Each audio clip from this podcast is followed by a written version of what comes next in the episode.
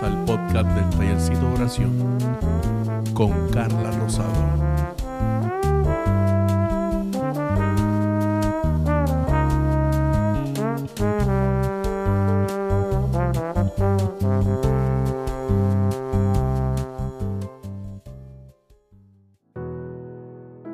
Hola, Dios te bendiga. Este es el episodio número 22 y se titula Confianza. La palabra de Dios nos dice en Salmos 125.1, los que confían en Jehová son como el monte de Sión, que no se mueve, sino que permanece para siempre. ¿Cómo hablar de tener confianza sin mencionar la palabra fe? ¿Verdad que es imposible? Sin duda alguna, la fe es precisamente confiar. Y Hebreos 11.1 nos dice, es pues la fe, la certeza de lo que se espera, la convicción de lo que no se ve.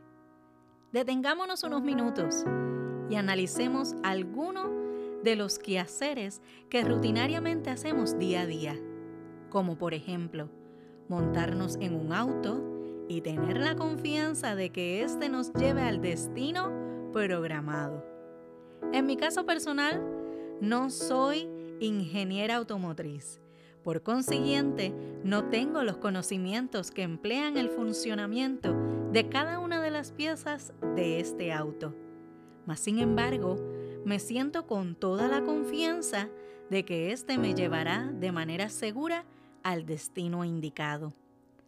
Así como tenemos esa confianza, la solemos tener en muchas otras áreas de nuestra vida, pero hoy quiero contarte de varios personajes bíblicos que nos muestran el verdadero significado de lo que es confiar.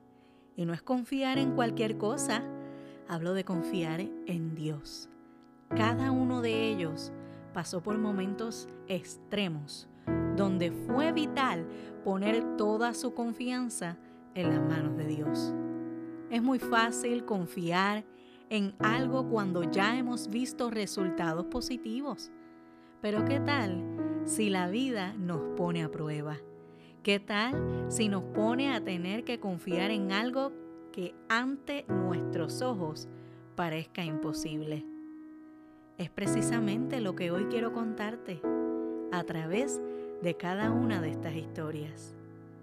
El primer ejemplo que quiero utilizar es el de un hombre que confiaba plenamente en Dios.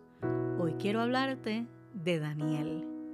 Daniel trabajaba para el rey Darío y enfrentó una de las situaciones más difíciles que un humano pudiera vivir. Fue condenado a muerte por desafiar un decreto que el rey había puesto el decreto decía que no se podía adorar a ningún dios en 30 días. Y si alguien violentaba ese decreto era arrojado al foso de los leones. La confianza que debió tener Daniel en Dios es sin duda una muestra enorme de fe. Solo imagina desafiar ese decreto y sufrir la consecuencia de ser echado a ese foso de leones hambrientos. Imagina que en vez de Daniel fueras tú. ¿Desafiarías el decreto? ¿Tendrías la fe que tuvo Daniel? Sé que son preguntas muy difíciles de contestar, lo sé.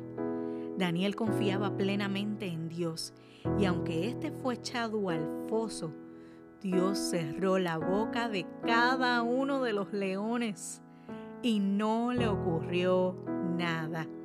Dice la palabra en Daniel 6:23.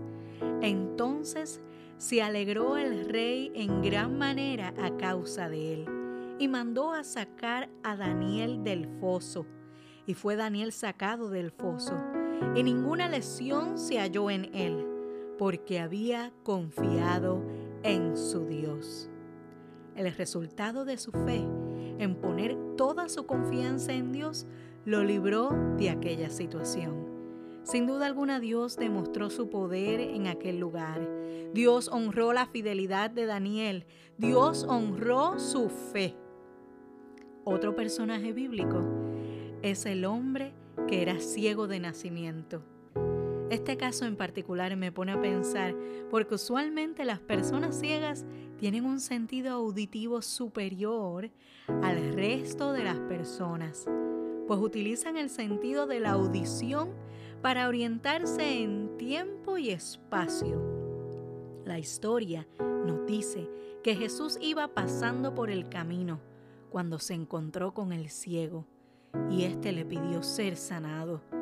La palabra de Dios nos dice en Juan 9:6, dicho esto, escupió en tierra e hizo lodo con la saliva y untó con el lodo los ojos del ciego.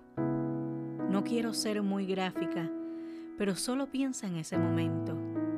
Aquel hombre ciego tenía el sentido auditivo más desarrollado por su condición, así que puedo asumir que él entendía perfectamente lo que ante él estaba sucediendo, mas sin embargo, nunca dudó, sino todo lo contrario, confió en que aquel hombre a quien llamaban el Mesías, a través de lo que estaba haciendo, podía hacer un milagro y sanarlo.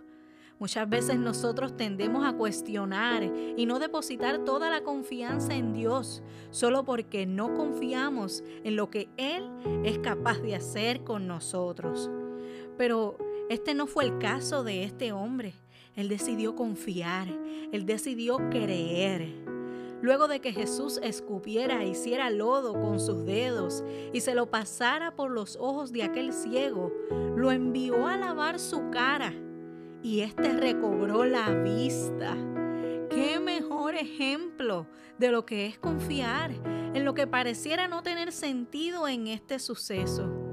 Cuando algo viene de Dios, por más que para ti y para mí no tenga sentido, créeme, para Dios sí lo tiene. En la Biblia existen muchas referencias de hombres y mujeres que confiaron plenamente en Dios pudiera pasar horas hablando y todas estas historias llegarían al mismo desenlace. Cuando ponemos en las manos del Señor todas nuestras cargas, todos nuestros problemas y depositamos nuestra confianza en Él, Dios se encarga. Las promesas del Señor son sí y amén. Todas esas promesas son para sus hijos y todas Él las hará cumplir. Así que de la misma forma en que en nuestra rutina de vida ponemos la confianza en el auto que te describí al principio, hoy te invito a que pongas todas tus preocupaciones y situaciones ante Dios. Confía plenamente en Él y Él hará. Dios te bendiga.